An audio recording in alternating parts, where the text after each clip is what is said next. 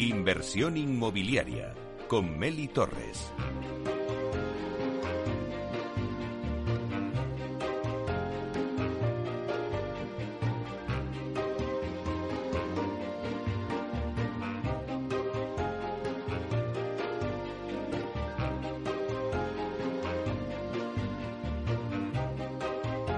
Hola, ¿qué tal? Muy buenos días y bienvenidos a Inversión Inmobiliaria. También los viernes. Hoy abordaremos un tema muy interesante e importante en el sector de la vivienda de obra nueva, pero que quizá está demasiado a la sombra. Me refiero al interiorismo y a la decoración de una vivienda a estrenar. Para darnos todas las claves sobre el diseño de interiores de una vivienda de obra nueva, tenemos con nosotros hoy a Irene Durán, que es creadora de la marca Pituar y co-creadora en SAI Porcelana. Luego después le vamos a tomar el pulso al urbanismo con Pablo Cereijo, consejero delegado de Visualur, y con Ángeles Aguilar, que también es consejera delegada de la tasadora AT Valor. Bueno, para que nos cuenten un poquito lo importante que es la digitalización en el urbanismo. Y todo esto lo vamos a analizar aquí, en directo, desde Capital Radio, de 12 a 1. También lo podréis escuchar en los podcasts en nuestra página web capitalradio.es y también desde el metaverso podréis escuchar también este programa donde ya estamos presentes de la mano de Datacasas Procte. Así que ya comenzamos con nuestras entrevistas.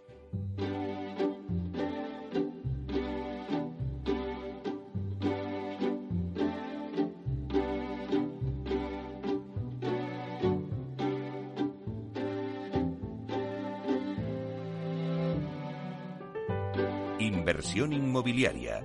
Comienza el debate.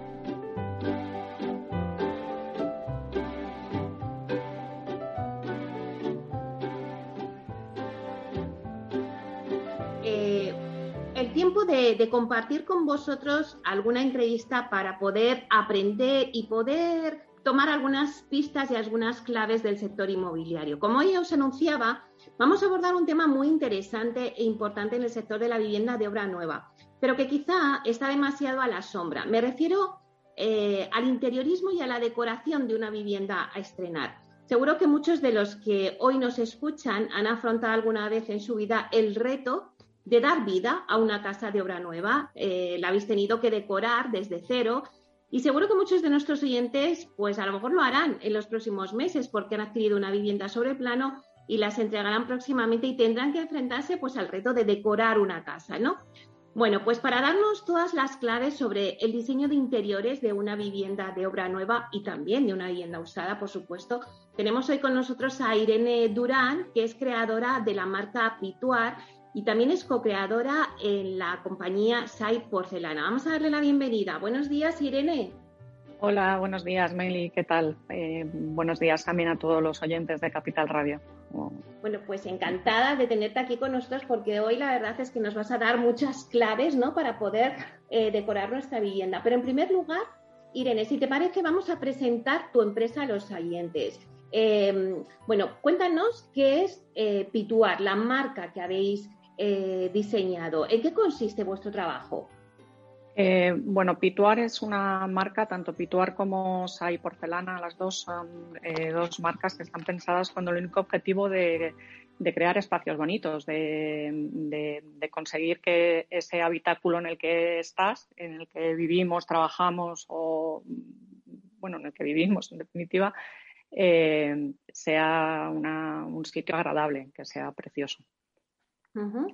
Bueno, cuando decidisteis crear esta marca, como hemos dicho, Pituar, eh, es una marca pensada con el único objetivo de crear momentos bonitos en la vida de las personas, como me decíais. Sí. Pero, ¿qué proyectos tenéis ahora mismo en marcha? Pues fundamentalmente eh, ahora mismo entre manos traigo eh, SAI porcelana, que son hacemos flores con porcelana, flores en lo que antiguamente se llamaba el biscuit. Eh, son, es una, la porcelana es un material tremendamente eh, duro y tremendamente noble y, visualmente es muy delicado, es, es precioso, con lo cual, eh, bueno, pues nos ayuda muchísimo a, crear esos espacios, a, que entres en tu casa y te apetezca, te apetezca volver a ella, te apetezca estar ahí. Pero Irene, no solamente eh, flores, ¿no? Que es vuestra, a lo mejor vuestra última línea, sino que también tenéis una línea de vajillas hechas a mano. Sí, tenemos una línea de vajillas, de escultura. Eh, tenemos, tenemos mucha, mucho donde, donde el cliente pueda, pueda encontrar arte para, para decorar su casa. Y yo creo que el gran reto de, de ahora mismo es que eh, las, las, viviendas son, están muy, son todas muy iguales. Y el gran reto de, de la decoración es, es, personalizar esa vivienda, hacerla tuya, que tú entres en un espacio y que sea, que sea tuyo, que, que, que te sientas en casa. De claro verdad. que sí. Diferenciarla, ¿no? Eso es. Diferenciarla, exactamente. Irene, no sé si estás de acuerdo conmigo, pero se suele confundir interiorismo y decoración. Eh, cuéntanos en qué se diferencian o qué es lo que aporta cada una. Eh, claro, eh, bueno, para mí interiorismo y acción eh, van muy de la mano. Eh, si bien el, el, interiorismo es muy necesario para poder potenciar la decoración, eh, creo que este no podría lucir sin, o sea, el interiorismo no podría revelar toda su belleza sin, sin, los detalles de la decoración. Al final es lo mismo, o sea, es una relación simbiótica y, y van, van, de la mano completamente uh -huh. para mí. ¿Cuáles son los elementos, por ejemplo, eh, de la vivienda que más hay que cuidar? Pues yo creo que los detalles de, la vivienda son, tan importantes como, como, todo el espacio en sí. O sea, el de, al final donde pones el ojo es en, en, esas cosas pequeñas que son las que, las que te hacen brotar un recuerdo, las que te hacen sentirte a gusto. Claro, es fundamental eh, fijarnos en los pequeños detalles, ¿no? Eh, esos acabados, ¿no? Eh, pensar en algo más personalizado, como tú nos decías antes, ¿no?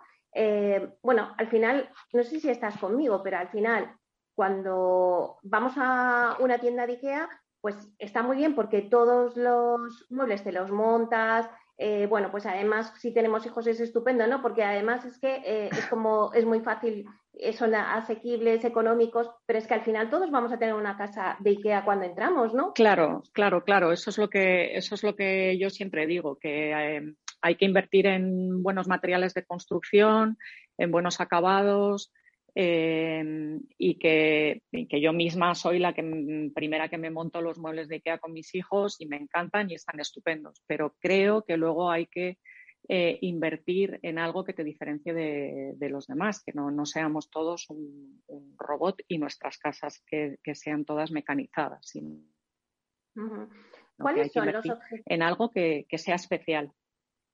Sí, Irene, ¿cuáles son los objetivos que buscáis con vuestra empresa?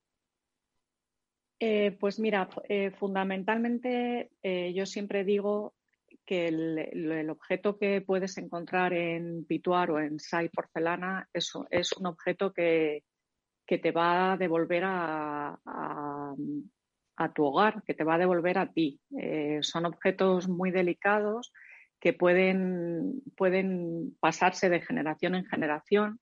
Es un poco volver a, a darle valor a, a, un objeto que no sea un jarrón que me he comprado en Ikea.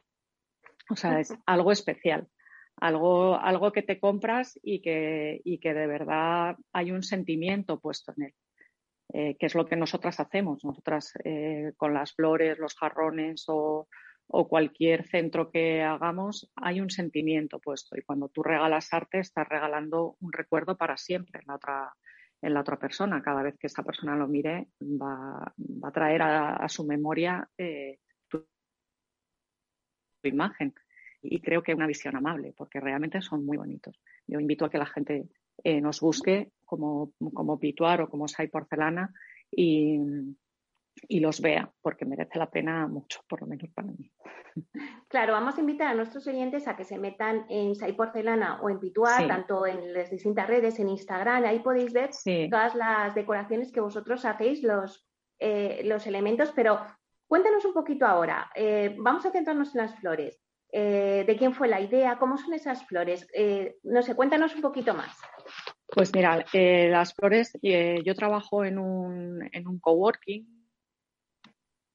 y en este mismo coworking encontré dos personas estupendas que, que, bueno, pues que brotó casi como una flor. O sea, realmente fue algo que nació solo. Eh, fuimos, es que no, o sea, no sé cómo explicártelo, Meli, es que fue, fue, es un proyecto que ha nacido solo. Y, y me he perdido el, Perdona si me reconduces, que me he perdido. Nada, pues te estaba preguntando que cómo surge la idea de decir, vamos a crear unas flores de porcelana. ¿De dónde surge esa idea? Ah, sí, sí, pues porque, bueno, yo, yo ya hacía flores y las otras dos ceramistas con las que, con las que me encontré en este coworking, que era lo que te estaba diciendo, ellas también tenían este proyecto más o menos y fuimos eh, pues perfeccionando, cada día vamos perfeccionando la técnica, cada día vamos eh, haciendo un poquito más y, es que han nacido solas las flores, que es lo que te decía. O sea, es algo que estaba ahí y que, y que, lo, que lo hemos cogido. Eh, es muy bonito, de verdad, es que es muy delicado como la porcelana y tremendamente resistente. Es, una maravilla. Luego mm. también decías que, que estabais también con una línea de vajilla. Eh, que también se puede heredar y que pasa de, pues, pues, de, padres a hijos. Claro, sí, sí, claro. Estamos súper acostumbrados a, ir a Ikea o a un Carrefour y coger las vajillas que hay. Y yo, verdad, hay que volver un poco, y creo que la pandemia, todo, o sea, ahora mismo todos estamos en esta idea, hemos vuelto un poco a valorar eh, con las cosas que convivimos día a día. Y, claro, hay, hay un material maravilloso que es el grés y que aporta una resistencia increíble a la vajilla y, por supuesto, el acabado a mano, eh, pues, o sea, no, no, no, es comparable. Para mí, como ceramista, mis ojos, ver una pieza acabada a mano o ver, o ver una pieza hecha a molde, desde luego se nota el amor que se pone en cada pieza, en cada plato, en cada jarrón, en cada objeto. Y, y se ve muy claramente en, en Ikea o en Carrefour, es, es, un, es un objeto inerte, sin vida. No, no tiene. Para mí no tiene comparación, dime. Lo importante es la personalización, que es lo que me estaba Absolutamente. Eso Absolutamente. y luego que, claro, que, que, tú interaccionas con la pieza constantemente. O sea, eh, que te apetezca poner una mesa bonita eh, que, llegues con ilusión y no sea tirar el plato de, turno, eh, pues es, un momento también que nos estamos regalando nosotros mismos.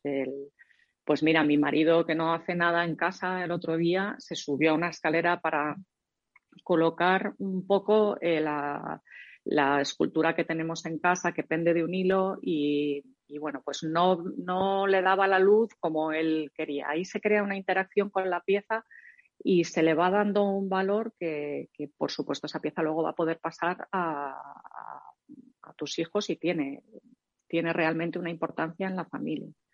Claro, ahora, que, ahora que, me hablas, Irene, de las esculturas, vamos a, a, ese otro lado, ¿no? Porque me has hablado de lo importante que es la porcelana, de lo importante que es el grés en las vajillas, ¿no? Ese material. Pero en las esculturas, ¿cómo son las esculturas? ¿Qué materiales eh, utilizáis? Pues en la escultura también estamos utilizando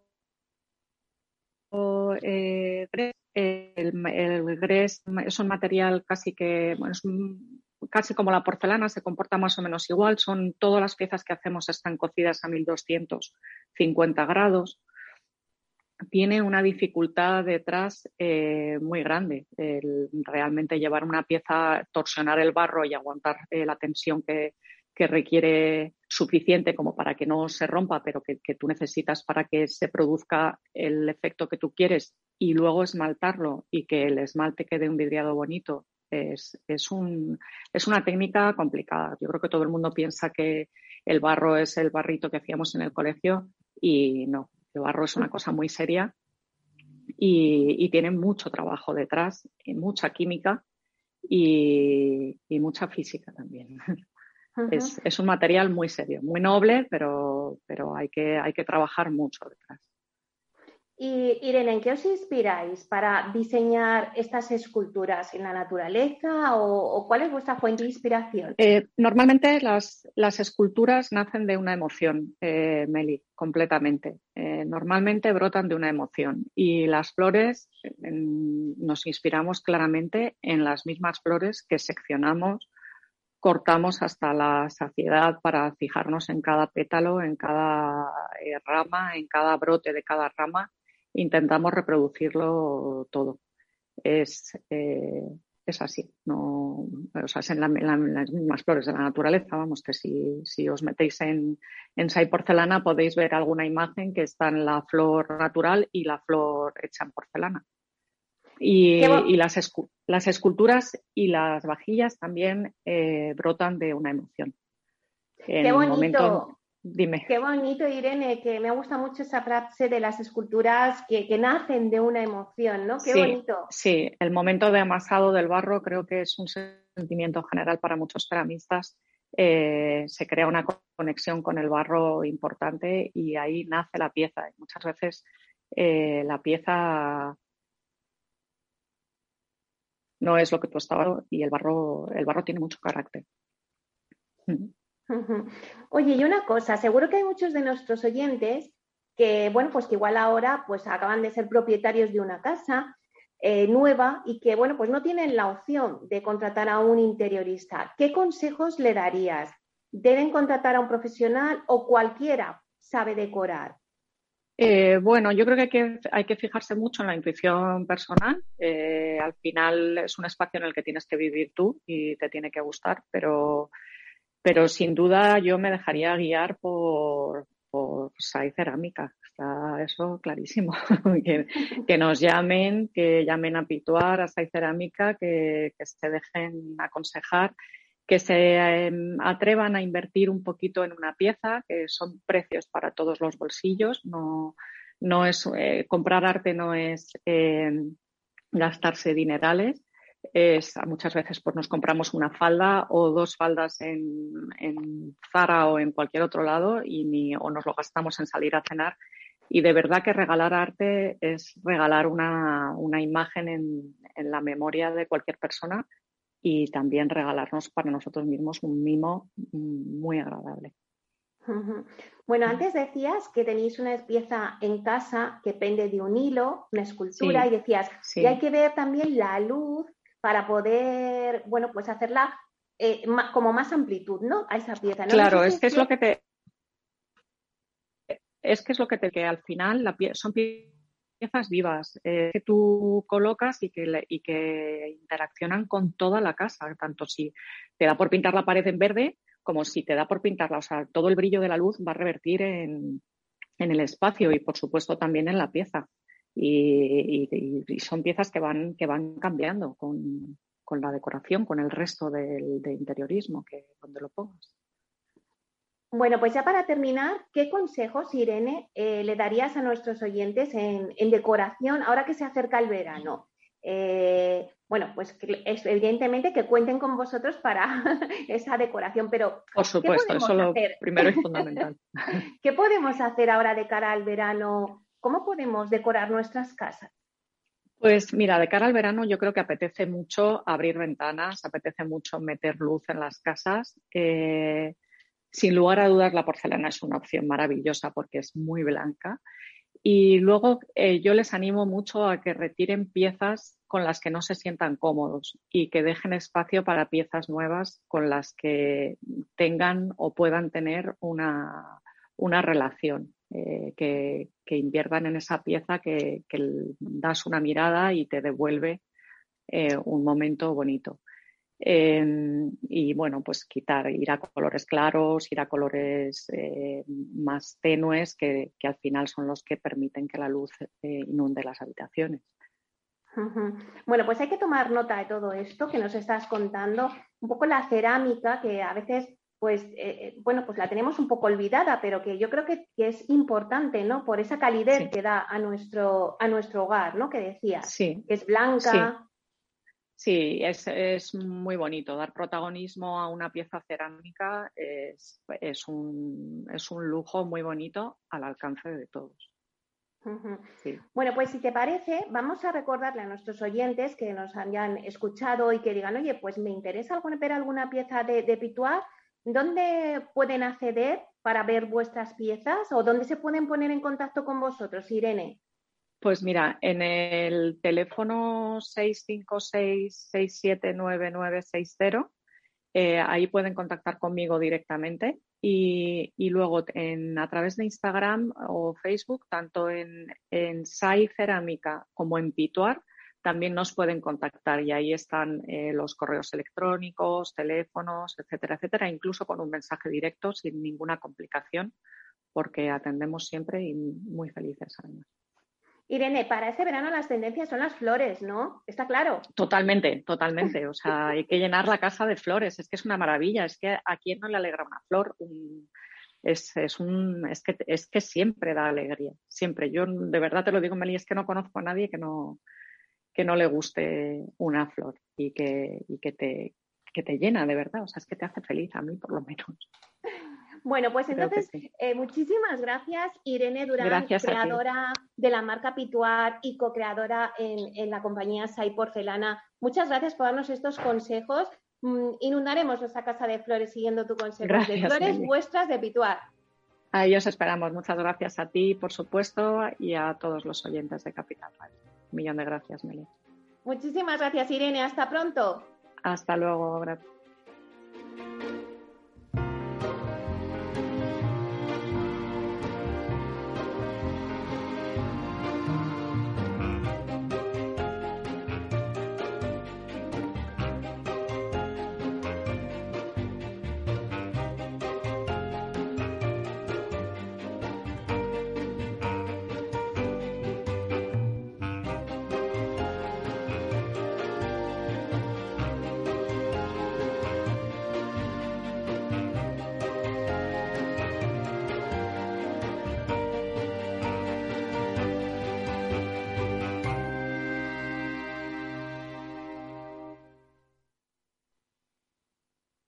Más es obtener siempre la mayor rentabilidad posible para nuestros clientes.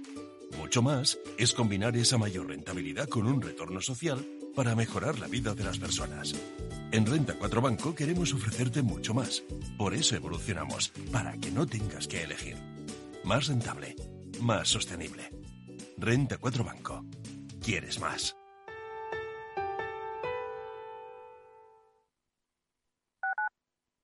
Capital Radio Madrid 103.2. Nueva frecuencia, nuevo sonido. Disfruta de la mejor cocina gallega en Montes de Galicia. Todo un clásico moderno en el barrio de Salamanca. Disfruta de la variada dieta atlántica, de las mejores carnes y pescados tratados con respeto y transparencia y regados con una de las mejores bodegas de la zona. En grupo, en familia o en pareja, Montes de Galicia te ofrece el espacio perfecto en cada ocasión. Esto te estás perdiendo si no escuchas a Rocío Arbiza en Mercado Abierto. Eduardo Martínez, cofundador de la FinTech Tokio. El mercado africano también está creciendo muchísimo. Hay que tener en cuenta que tanto el mercado asiático, africano y latinoamericano es un mercado donde hay más penetración de móviles que de banca, por lo cual eh, propuestas digitales que puedas tener en el móvil son muy eficientes para ese tipo de mercados. Mercado Abierto con Rocío Arbiza.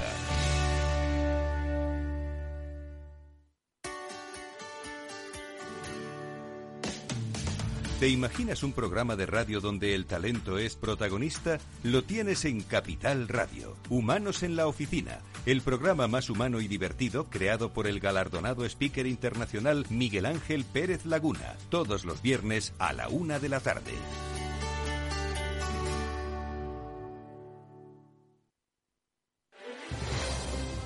Si quieres entender mejor todo lo que rodea nuestro sector alimentario, tienes una cita en La Trilla. Un gran equipo de especialistas te acercará a la actualidad económica y política desde el campo hasta la mesa. Conocerás sus principales innovaciones sin olvidar las producciones más tradicionales. Los sábados de 8 a 9 de la mañana con Juan Quintana, La Trilla de Capital Radio.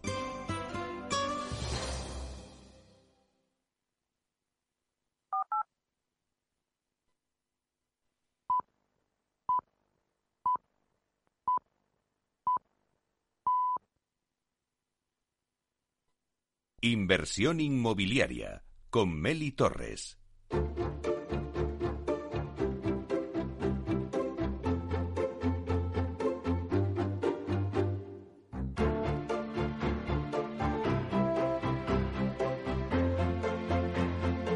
Es el momento del análisis.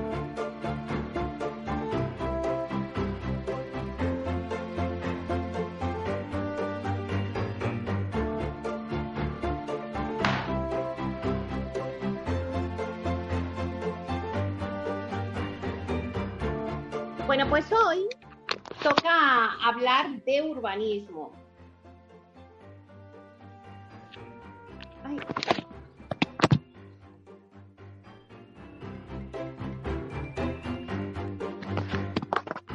Como os decía, hoy toca eh, hablar de urbanismo y analizar y tomar el pulso al urbanismo. Y lo que hacemos es eh, estar con Pablo Cerejo, que es consejero de Visualur, y con Ángeles Aguilar, que es consejera delegada de la tasadora o del grupo AT Valor, para que nos cuenten lo importante que es la digitalización en el urbanismo. Así que vamos a darles la bienvenida. Buenos días, Pablo. Muy buenos días, Meli. Bueno, pues un placer tenerte aquí con nosotros. Vamos a darle la bienvenida también a Ángeles. Buenos días, Ángeles. Buenos días, encantada de estar con vosotros. Bueno, pues un placer porque yo lo que quiero que, que me contéis los dos si os parece, pues eh, primero uno y después otro, ¿por qué es importante la digitalización en el, en el urbanismo?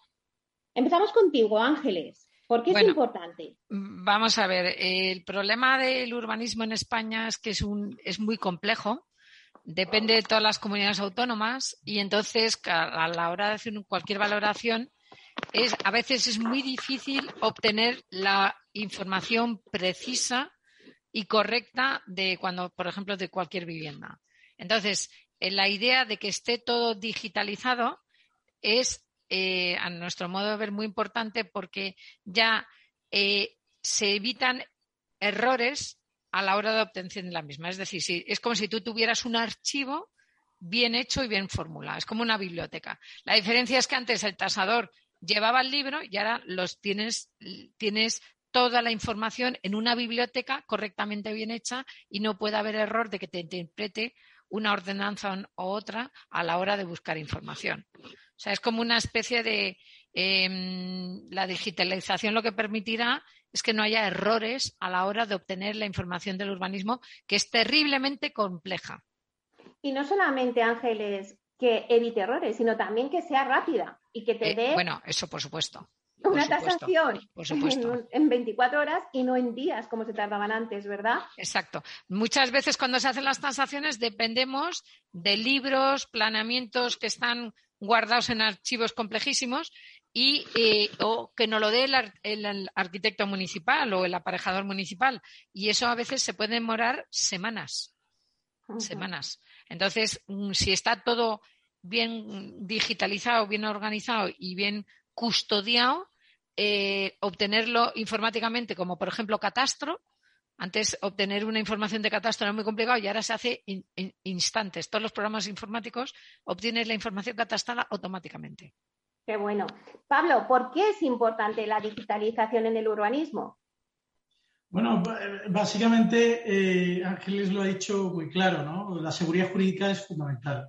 El obtener eh, la información urbanística eh, eh, con seguridad jurídica, con rapidez, eh, es muy importante. El, proceso que hace Visualur es ordenar toda la información, la extrae de la comunidad autónoma, la extrae de la web municipal y luego lee a diario 62 boletines oficiales de todas las provincias y todas las comunidades autónomas de España. De esta manera, la información no solamente la tenemos estudiada eh, del municipio, sino que la actualizamos a diario.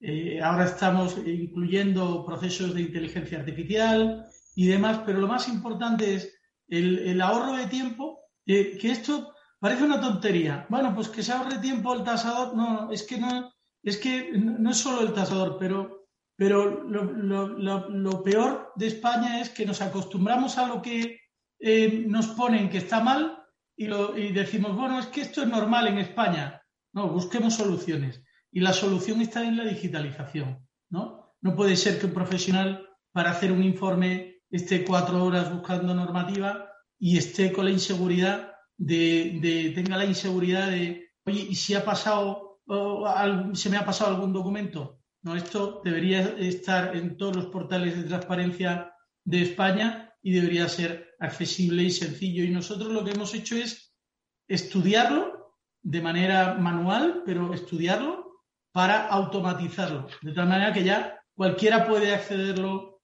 eh, acceder a la normativa a un clic. Claro, Pablo, muchas veces no hemos hablado contigo de vuestra herramienta, de lo que ha revolucionado ¿no? Eh, el urbanismo con, añadiendo esa digitalización. Pero hoy que tenemos con nosotros a, Ángeles Aguilar, sí que me gustaría, porque el grupo AT Valor es una tasadora que, bueno, pues que ha apostado por la digitalización y es la eh, primera en realizar todas las tasaciones con información urbanística de Visualur. Ángeles, ¿qué os ofrece una herramienta como Visualur? Pues mira, a mí me ofrece, aparte de la seguridad, y me produce, eh, me quita mucha inquietud a la hora porque eh, la geoposición, o sea, ahora mismo nosotros cuando hacemos las tasaciones, ya sabes que cualquier inmueble está eh, referido con una finca registral y a su vez con una referencia catastral. A mí lo que más me gusta de esta herramienta es que te geoposiciona el, el plano, o sea, el mapa urbanístico te lo geoposiciona con el plano catastral. Eso muchas veces el técnico, eh, tú tienes que colocar el punto donde está la vivienda con una referencia catastral que está referida a un mapa de España con un punto eh, geográfico, con unas coordenadas específicas. Ya incluso cuando vas al notario te piden esas coordenadas para geoposicionar. Pues esto, el, hecho de que ese punto esté perfectamente geoposicionado en el plano urbanístico, eh, me parece una revolución. ¿Por qué? Porque muchas veces los técnicos se podían equivocar. O sea, si la manchita de la trama urbana, en vez de tocarte amarillo, tu punto te toca azul, resulta que la edificabilidad es la, mitad o al revés. Entonces, esa, esa, precisión quirúrgica de lo mismo que geoposiciona el punto catastralmente, registralmente y además urbanísticamente parece eh, absolutamente genial. Y, luego además me parece además la rapidez, que lo mismo que consigues en una, obtener una referencia catastral en un minuto, que Catastro funciona muy bien, pues yo voy a tener mi ordenanza urbanística descargada sin ningún tipo de error en el plano urbanístico. Esto para los técnicos y sobre todo para los que revisamos el trabajo del técnico y para los clientes me parece, eh, la verdad, un gran acierto. Y ya sabe Pablo que, yo cuando me lo contaron dije, no me lo puedo creer, la de problemas que me voy a quitar yo con esto, porque voy a tener la seguridad, lo mismo que cuando pido una referencia catastral sé que no hay un error, pues ya no tengo el error que, de obtener el técnico, esa información ya me lo quito. Mira, Meli, hay una cosa que no dice Ángeles aquí, eh, pero el tema eh, que ha contado de, de limitar la parcela dentro del plano de calificación oficial eh, fue idea suya. Ah, eh, de hecho, de, hecho eh, yo salí muy enfadado de esa reunión porque ella, en lugar de ver pues todo el valor que tenía lo que yo estaba enseñándole, pues me dijo, eso está muy bien, pero quiero que me hagas esto. Nos costó tres meses desarrollar ese tema y, yo, a pesar de, yo soy de los que me crezco con las adversidades, para mí esa reunión fue una adversidad, pero le estoy súper agradecido porque desde luego su visión eh, nos aportó mucho, ¿no? Y es un caso claro de entender que, que, al final yo estoy digitalizando el urbanismo para que lo vea ella, ¿no? Ella y, sus, y su equipo y, y los tasadores y demás, ¿no? Entonces, es, importantísimo adaptar el producto a las necesidades del cliente y este es un caso claro eh, que, fue gracias a, la, intervención de Ángeles. Porque Ángeles, ¿por qué era eh, tan importante delimitar la parcela? Pues porque eh, nosotros estamos valorando el, el mapa urbanístico es lo que te, delimita la, capacidad. Por ejemplo, tú tienes una parcela para, en, por ejemplo, aquí en Fuencarral.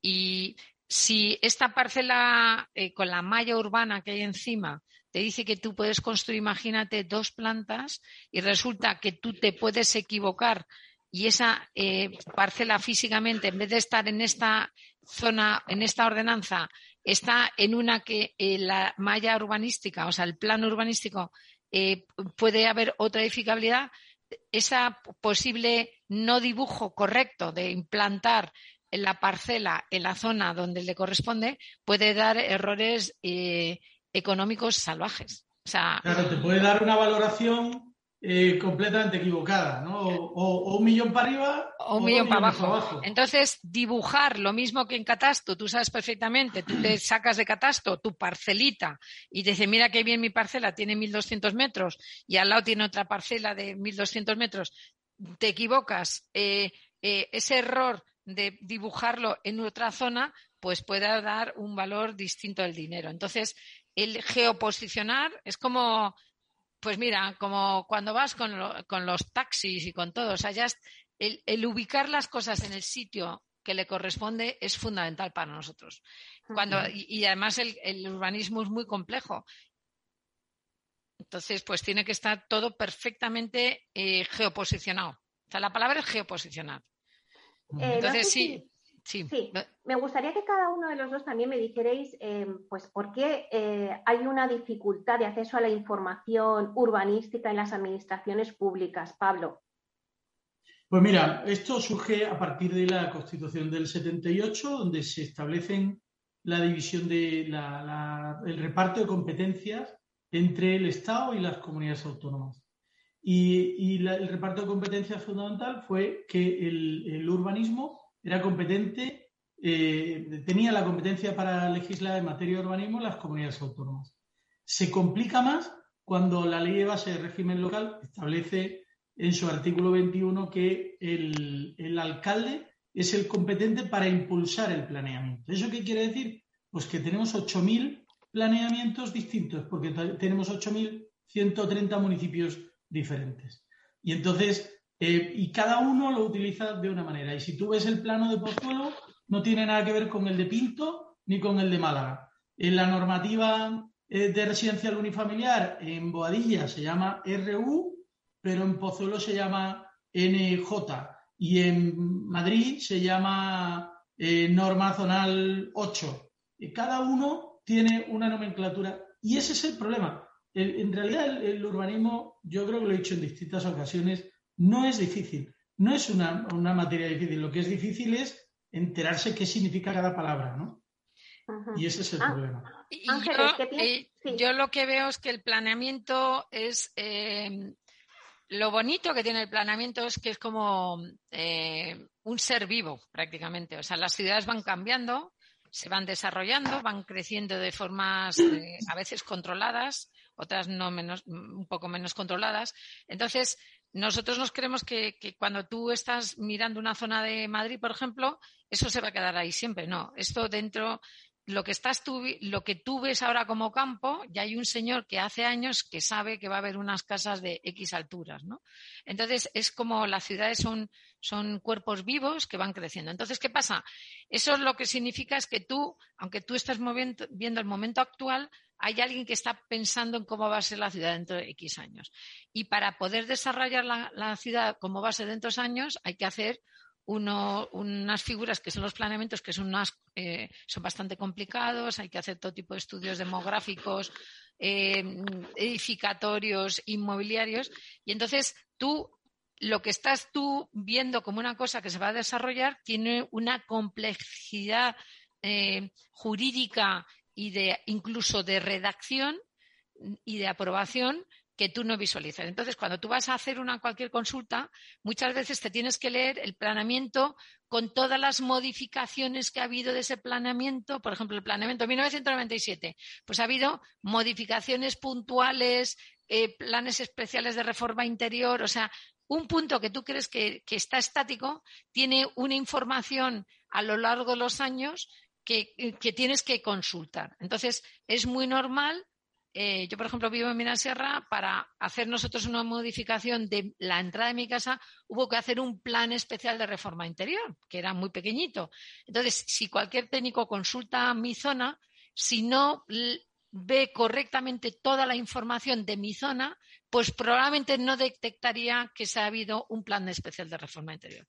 Entonces, claro, además el ritmo de las tasaciones es muy rápido, entonces, claro, si un técnico se tiene que leer 200 modificaciones, pues al final probablemente se puede equivocar. Con lo cual, si tú lo tienes bien todo organizado, lo que te digo yo, la biblioteca urbanística de cada punto, y la mm. tienes accesible, vas a, el porcentaje de error va a ser muchísimo menor. A mí me parece de verdad imposible. O sea, yo me acuerdo que cuando empecé a hacer transacciones, yo tenía el plan general lo tenía escaneado y cada vez que tenía que mirar eh, la zona que me tocaba, tenía que dibujarme la parcelita en el plano, escanearlo, pegarlo. Y a veces diría, anda, si este está al borde de la raya que no se puede construir con esta altura. Entonces, si eso es automático, me parece una maravilla. Y sobre todo, la, abundancia de información que hay. Es que esto, esto que cuenta Ángeles, eh, yo os invito a, las dos a que lo veamos en una webinar eh, eh, de manera clara porque gráficamente se puede ver, ¿no? Fijaos, los datos que nosotros procesamos nos permiten decir, por ejemplo, ¿no? yo, he abierto ahora mismo Fuencarral el Pardo. Y en, Fuencarral el Pardo hay 2.784 parcelas de residencial unifamiliar, 2.697 de multifamiliar, cero de comercial y 251 de equipamiento y 138 de industrial. Pero si te digo las que quedan sin construir, hay solo 140 sin construir de unifamiliar y 37 de multifamiliar. Es decir, em, tener esos datos para poder eh, eh, decir, oye, pues es que en esta zona deberíamos cambiar o deberíamos mejorar o deberíamos incluir, eh, teniendo los datos, tú puedes decir, es que hay poco suelo en Fuencarral del Pardo y necesitamos poca oferta de suelo residencial o poca de industrial, ¿no?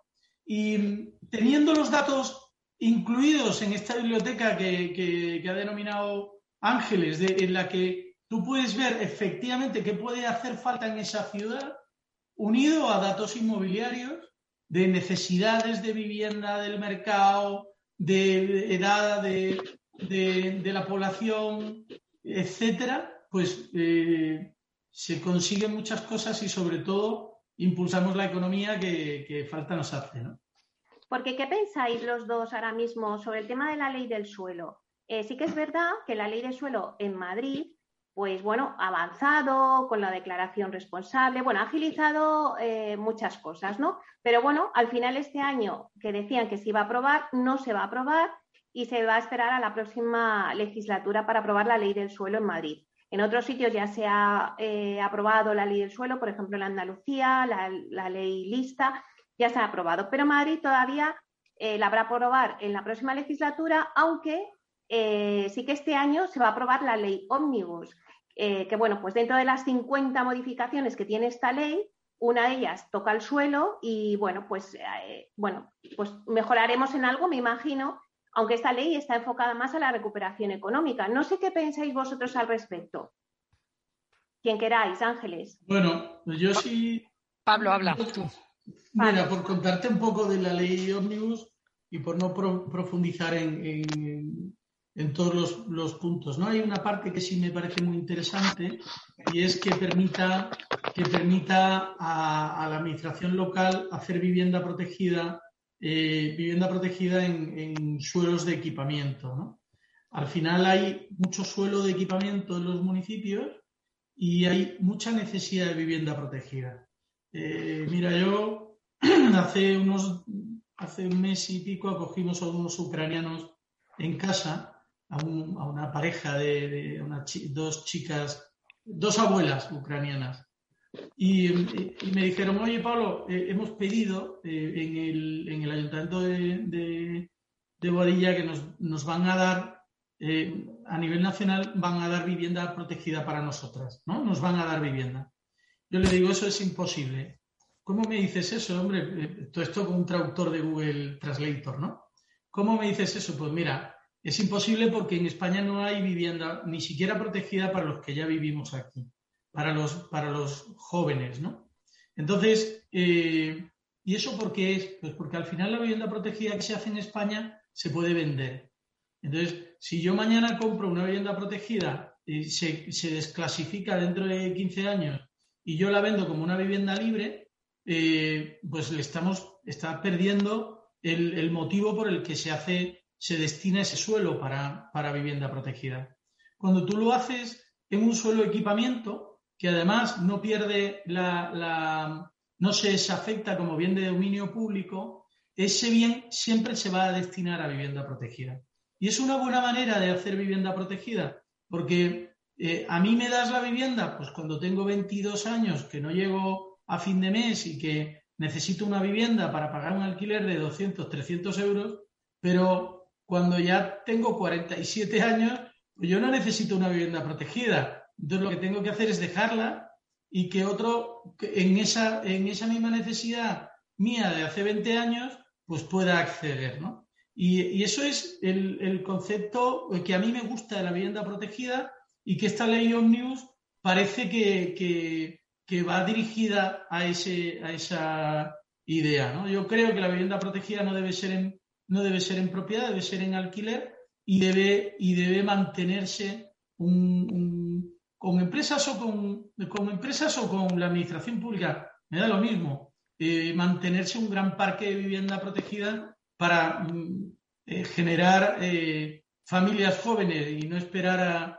a yo solamente he conseguido que mi mujer me dé cinco hijos. Ya me gustaría a mí que, pudiera darme más. Pero es que nos casamos ya, yo ya tenía 33 años, ¿no? bueno, y Ángeles, tú. Eh, eh, yo en la parte de la, de la vivienda protegida estoy absolutamente de acuerdo con Pablo, porque creo que el tema de.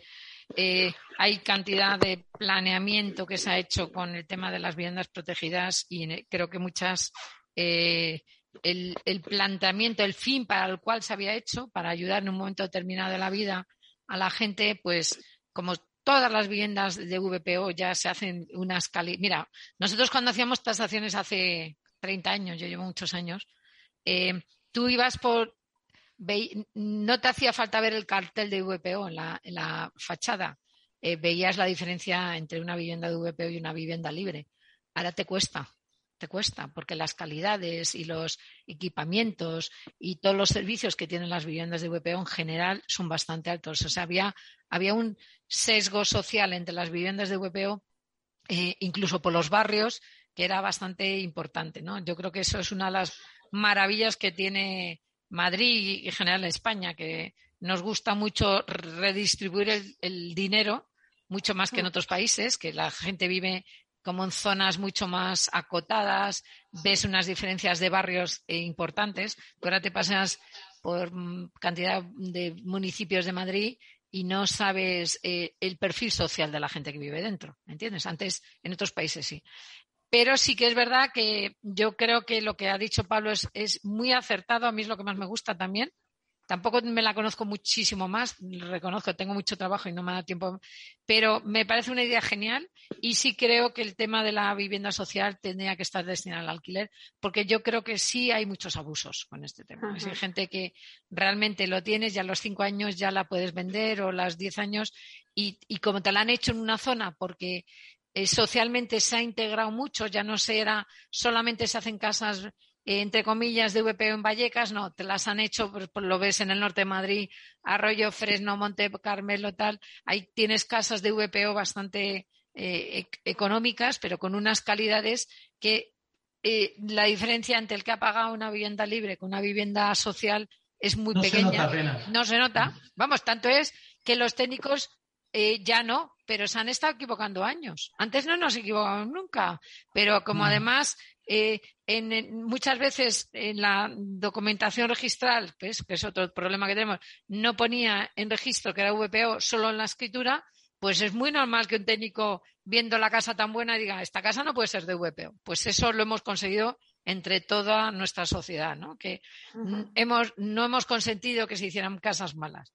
Pero sí que es verdad que también nos hemos ido a lo contrario, de que las viviendas eh, se han integrado en zonas muy buenas y entonces también hay gente que, que tienen la suerte de tener estas viviendas y al cabo de los años las pueden vender como libres cuando el lo ha pagado tres veces más. Entonces yo en esa parte del el tema de la nueva ley me parece que es eh, excelente porque yo sí que creo que siempre vamos a tener viviendas sociales para la gente, para mucha gente necesitada. Mira, muy, importante, Pablo, un minuto. Sí. Ah, sí, sí, Muy importante. nos queda un minuto. Vale, pues decir que, que, se están modificando competencias eh, eh, en la aprobación definitiva de aprobaciones de modificaciones puntuales. Yo creo que eso puede dar, puede dar lugar a, a, bastante avance en la economía, a una mejora importante.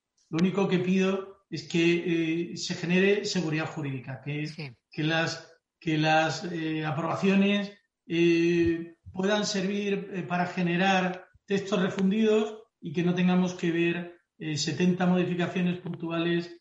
Yo siempre pongo el ejemplo de Alcalá de Henares que tiene 130 modificaciones puntuales de planeamiento.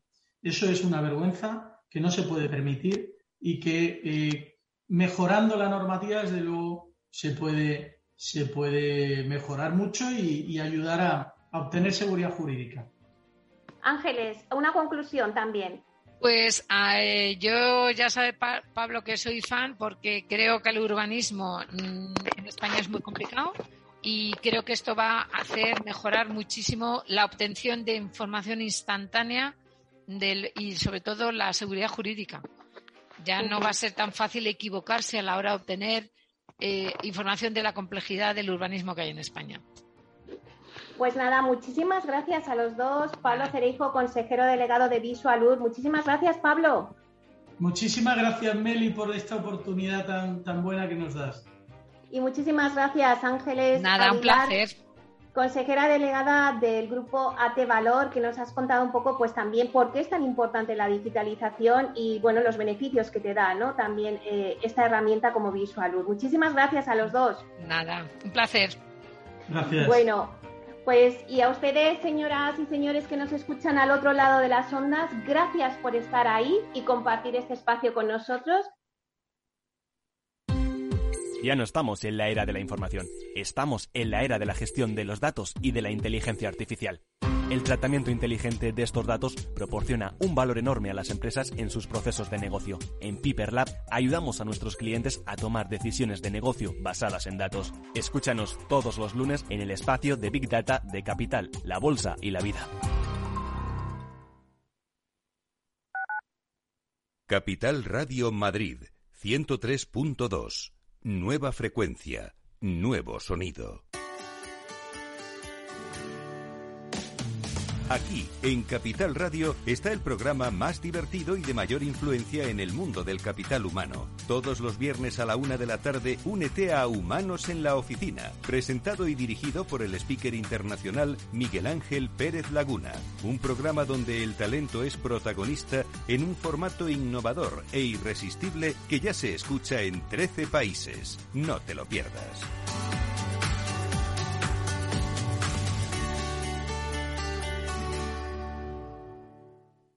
Gráficas Naciones. Más de 50 años de experiencia en el sector de las artes gráficas. Apostamos por la última tecnología tanto en impresión offset como en digital y gran formato. Realizamos todo tipo de impresión. Tarjetas de visita, folletos, libros, vinilos, decoración y montaje de stands. Más información en el 91 629 2145 o en gráficasnaciones.es. Disfruta de la mejor cocina gallega en Montes de Galicia. Todo un clásico moderno en el barrio de Salamanca. Disfruta de la variada dieta atlántica, de las mejores carnes y pescados tratados con respeto y transparencia y regados con una de las mejores bodegas de la zona. En grupo, en familia o en pareja, Montes de Galicia te ofrece el espacio perfecto en cada ocasión. En tiempos de incertidumbre, nuestra fortaleza es la estabilidad. En Nordea, Pensamos que el equilibrio, la fiabilidad y la experiencia importan. Nuestra estrategia Stable Return muestra un sólido comportamiento en el largo plazo para sus inversiones. Invierta en estabilidad. Invierta en tranquilidad. Descubra más en nordea.es.